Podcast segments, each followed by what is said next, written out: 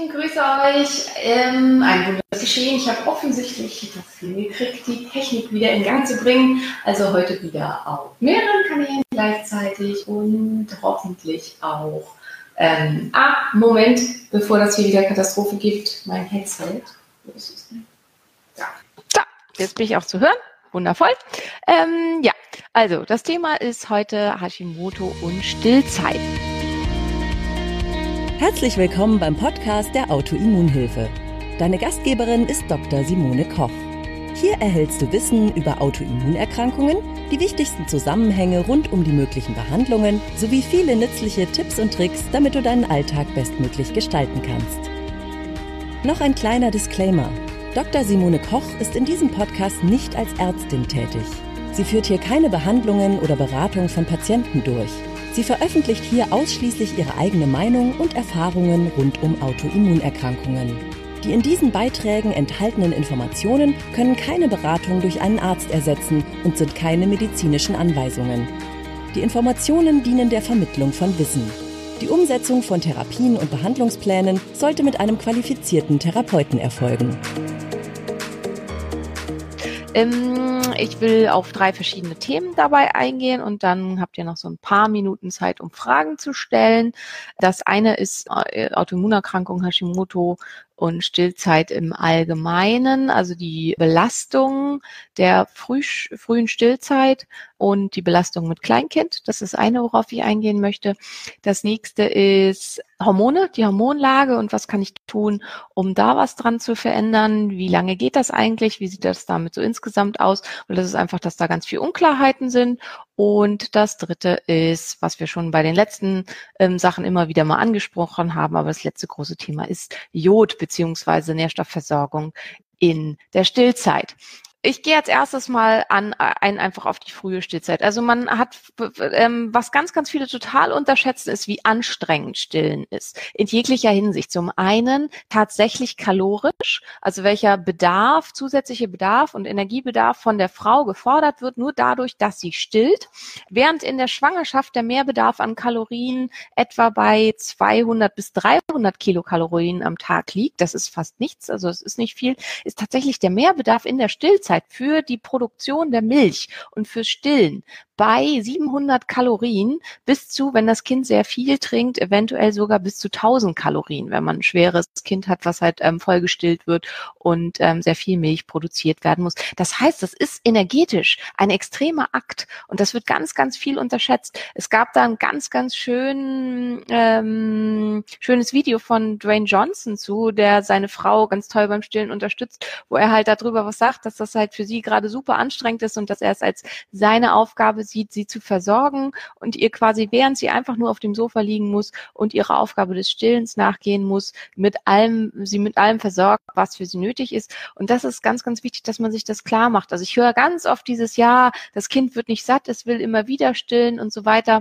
Das ist völlig normal. In den ersten drei Monaten wollen die Kinder am liebsten eigentlich fast ununterbrochen an der Brust hängen, weil die zum einen sehr hohen Bedarf haben, die Muttermilch nicht sehr langfristig sättigt und das soll auch so sein und dann immer wieder Kalorien zur Verfügung gestellt werden müssen. Zum anderen auch das Saugbedürfnis befriedigt werden muss, das Bedürfnis nach Nähe, was, wodurch man das so ein bisschen in Anführungsstrichen besser machen kann, in, ist indem man das Kind trägt. Wenn man das Kind am Körper trägt, wenn man andere Sachen macht, dann geht es zum Teil auch einfach eine Weile ohne Stillen, aber viel wollen sie einfach das Bedürfnis nach Nähe und auch das Saugbedürfnis befriedigen.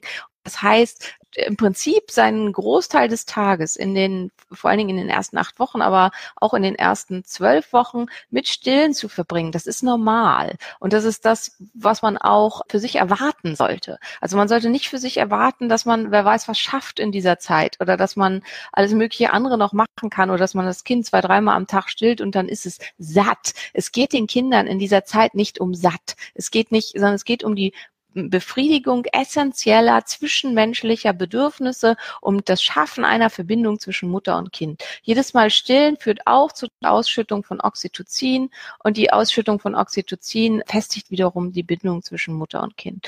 Ich finde in dem Zusammenhang super schön, also wenn ihr euch da belesen wollt und wenn ihr einfach für diese Phase so gut wie möglich vorbereitet da reingehen wollt, finde ich sehr, sehr schön zum einen von Nicola Schmidt das Artgerecht Babybuch. Da wird das alles sehr, sehr schön beschrieben. Das kann ich euch absolut empfehlen und das andere ist Crashkurs Baby von Nora Imlau, wo einfach das alles mal so ein bisschen beschrieben wird, wie das mit so einem Säugling alles so abläuft in der Stillzeit. Weil zum Beispiel haben Säuglinge ein Verhalten zum Abend hin, das nennt sich Clusterfeeding. Das heißt, wenn der Abend kommt, dann wollen die eigentlich nur noch an der Brust sein, ununterbrochen, wollen ständig stillen, stillen, stillen. Und ganz viele denken dann, da stimmt irgendwas nicht, da ist was kaputt und sie haben nicht genug Milch und die Milch ist nicht nahrhaft genug und was es da immer alles für Sachen gibt. Nein, das ist normal normal. Das war die Zeit, wo evolutionär als ähm, unsere, als wir noch quasi äh, Steinzeitmenschen waren, wo sich der Stamm zusammenfand und man halt die ganze Zeit am Lagerfeuer gemeinsam zusammengesessen hat. Und das war dann halt auch die optimale Zeit, wo die Kinder eigentlich einfach die ganze Zeit stillen konnten. Und weil sich da für die Babys quasi nichts geändert hat, ist das immer noch so. Und dass sie halt vor dem Schlafengehen dann einfach ständig gestillt werden wollen, bis sie halt eben schlafen, das ist total normal. Und ähm, das ist halt auch ganz, ganz wichtig. Das finde ich halt, das ist ganz wichtig, sich das klar zu machen und das entsprechend zu planen. Weil indem wir das planen und uns klar ist, dass diese erste Zeit ganz, ganz anstrengend ist und tatsächlich energetisch auch eine ganz hohe Leistung ist, verhindern wir das Schübe auftreten. Weil aus verschiedenen anderen Gründen, wo ich gleich bei Hormonen noch zu komme, ist gerade diese ersten zwölf Wochen sind ganz, ganz sensibel, dass Hashimoto-Schübe auftreten können. Dass es zu, einer, zu einem schweren postpartalen Schub kommen kann mit einer starken Entzündung der Schilddrüse, was dann auch als postpartale Thyroiditis bezeichnet wird. Und das möchten wir natürlich auf gar keinen Fall. Und wenn halt der zusätzliche Stress nochmal riesengroß ist, dann kann das ein ganz großer Faktor sein, dass es zu diesen Schüben kommt. Das heißt, es sollte schon vorher geplant werden und dafür gesorgt werden, dass entsprechende Unterstützung da ist, also dass entsprechend viele Menschen da sind, die euch dabei helfen, euch zu unterstützen. Und zum anderen, wenn das nicht möglich ist, dass man sich irgendwie darum kümmert und das möglich macht. Möglichkeiten können sein, wenn man sonst nicht viel Hilfe hat, eine Haushaltshilfe. Zehn Tage lang kann das fast jeder beantragen.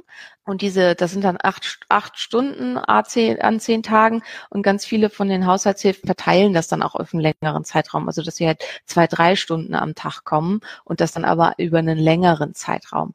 Ganz toll, wenn man das möglich machen kann, sind Mütterpflegerinnen. Das sind Frauen, die speziell darauf spezialisiert sind, in dieser Zeit des Wochenbettes zu helfen und ähm, die auch eine Stillberatungsausbildung haben, eine Trageberatungsausbildung, einen da ganz toll unterstützen können.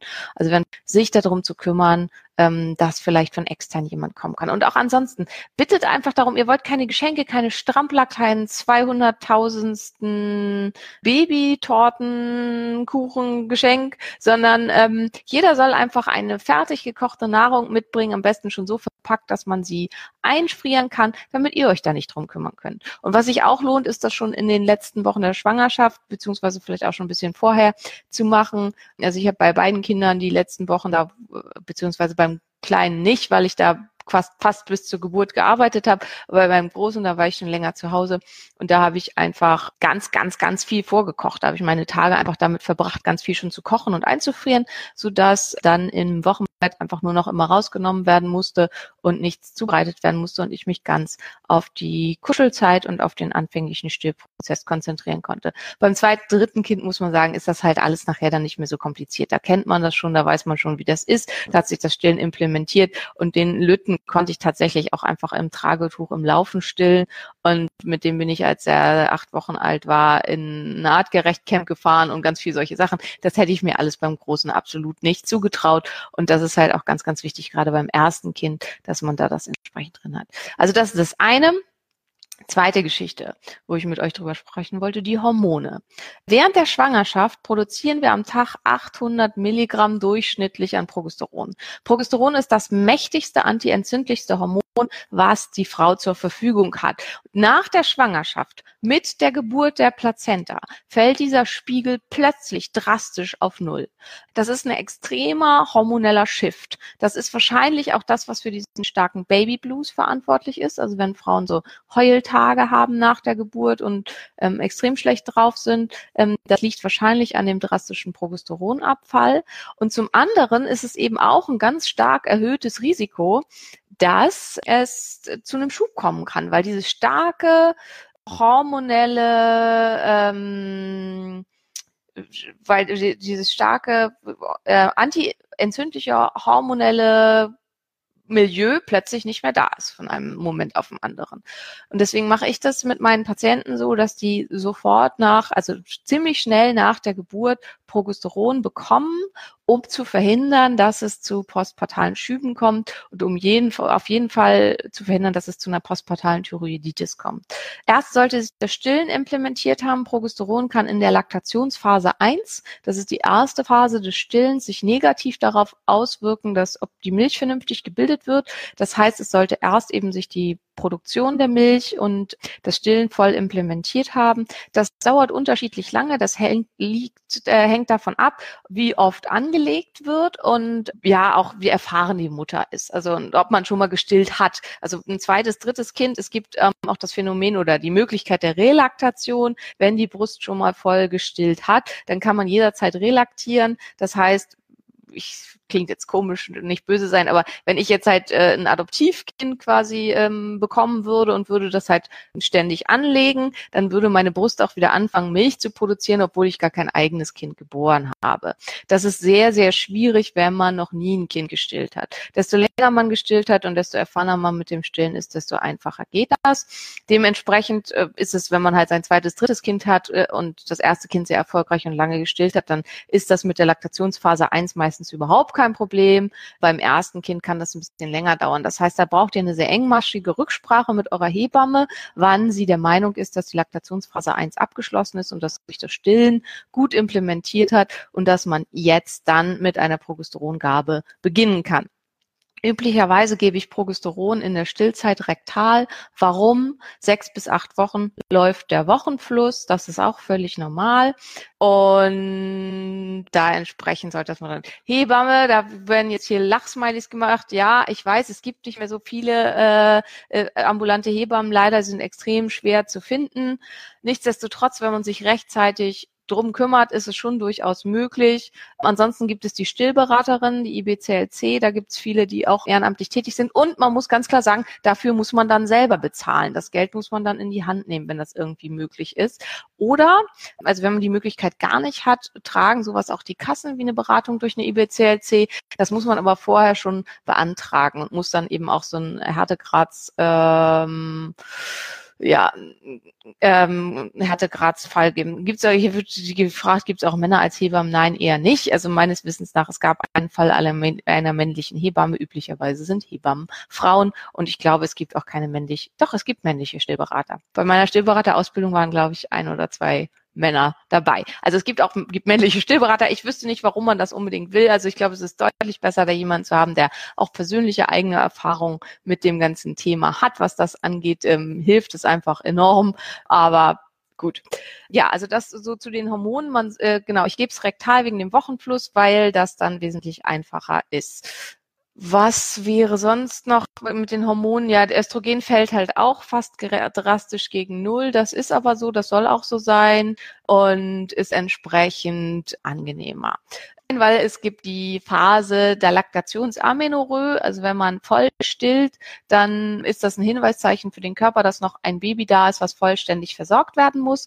Und ähm, wenn ein Baby vollständig versorgt werden muss, dann wäre eine weitere Schwangerschaft ungünstig, weil es zum einen zu viel Energie von der Mutter fordert und zum anderen auch, ähm, wenn dann zwei Babys da sind, die Wahrscheinlichkeit, dass eins davon dann sterben würde, relativ hoch ist. Dementsprechend ist unser Körper so gepolt, dass wenn ein Kind vollgestillt wird, üblicherweise kein erneuter Eisprung stattfindet und eben auch keine weitere Schwangerschaft ähm, eintreten kann. Man kann so auch verhüten, das wird Laktationsamenorrhoe-Methode genannt, ist auch gar nicht so unsicher. Man muss aber wissen, wie es geht. Also wer da Interesse hat, kann sich mal belesen zur Laktationsamenorrhoe-Methode. Insgesamt, ja, also wie gesagt, in der ersten Zeit ist der Östrogenspiegel nahe Null. Das sollte man auch so belassen. Ich würde nur Progesteron substituieren. Also das ist das mit den Hormonen. Genau, Schilddrüsenhormone spielen vielleicht ja auch noch eine relativ große Rolle für die Hashimoto-Patienten. Wenn das Kind erstmal draußen ist, äh, ist insgesamt ein geringerer Bedarf an Schilddrüsenhormonen da als in der Schwangerschaft. Durch die erhöhte energetische Anstrengung in der Stillzeit bleibt aber ein erhöhter Bedarf vorhanden. Je nachdem, wie stark man in der Schwangerschaft steigern musste, kann es also sein, dass erstmal ein bisschen nach unten gegangen werden muss. Manchmal ist es aber auch so, dass der erhöhte Bedarf, der aus der Schwangerschaft mitgebracht wurde, sich während der Stillzeit weiter erhält. Das heißt, so so zügig wie möglich sollte eine äh, Hormonkontrolle der Schilddrüsenhormone stattfinden, optimalerweise am zweiten, dritten Tag postpartum, damit geguckt werden kann, wie sind da die Spiegel. Zu viel T3 kann die Laktationsphase stark beeinträchtigen, vor allen Dingen beim Morbus Basedow. Also wenn der Morbus Basedow schubt nach der Geburt, was leider sehr oft der Fall ist, dann kann es dazu kommen, dass das Stillen nicht möglich ist, dass kein Milcheinschuss erfolgt. Ähm, deswegen ist es ganz wichtig, relativ zeitnah nach der Geburt die Spiegel zu kontrollieren kontrollieren, damit man auf jeden Fall feststellen kann, wenn man zu hoch liegt und dann sofort damit eingreifen kann und dafür sorgen kann, dass dann äh, reduziert wird, damit die Laktationsphase vernünftig stattfinden kann. So, wo ich noch drüber sprechen wollte, ist Jod. Hatten wir ja schon beim Thema Schwangerschaft. Ähm, Jod ist ganz, ganz wichtig für die Hirnentwicklung des Kindes in der Schwangerschaft und auch in der Stillzeit, wie sich die Vernetzungen der Synapsen ausbilden und wie gut sich das kindliche Gehirn entwickelt. Und wir sind ja physiologische Frühgeburten. Das heißt, wir werden in zu einem Zeitraum geboren, wo normalerweise das eigentlich noch nicht der Fall werden äh, wäre. Das ist ein Kompromiss der Evolution zwischen für den aufrechten Gang und der Breite des Beckens der Mutter Mutter und der Größe unseres Gehirns. Deswegen, weil halt unser Kopf immer größer wurde, unser Gehirn immer größer wurde und wir durch den aufrenkten Gang ein schmaleres Becken haben als die meisten anderen Säugetiere, muss der Mensch physiologisch zu früh geboren werden, zu einem Zeitpunkt, wo er eben noch komplett hilflos ist und auch vor allen Dingen die neuronalen Netze eigentlich noch nicht ausreichend abgebildet sind. Das heißt, in den ersten drei Monaten, das ist eigentlich noch ein Zeitraum, wo das Kind eigentlich noch im Mutterleib wäre.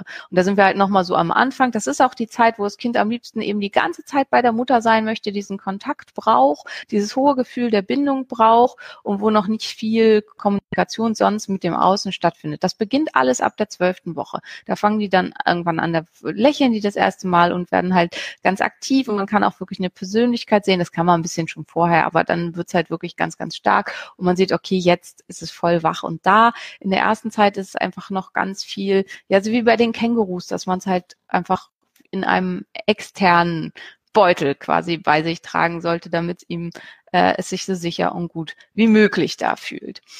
So, wo wollte ich eigentlich drauf hinaus? Wir sind physiologisch Frühgeburten. Genau, unser Gehirn muss sich in diesen ersten drei Monaten noch ganz, ganz stark entwickeln und dazu braucht es essentiell Jod. Deswegen ähm, hat die Brustdrüse einen Jodtransporter und pumpt ganz, ganz, ganz viel Jod und zwar 95 Prozent des von der Mutter aufgenommenen Jods in die Muttermilch, weil es so einen krassen Effekt hat. Und ähm, spielt halt auch eine Rolle da, tatsächlich dafür, wie schlau euer Kind wird.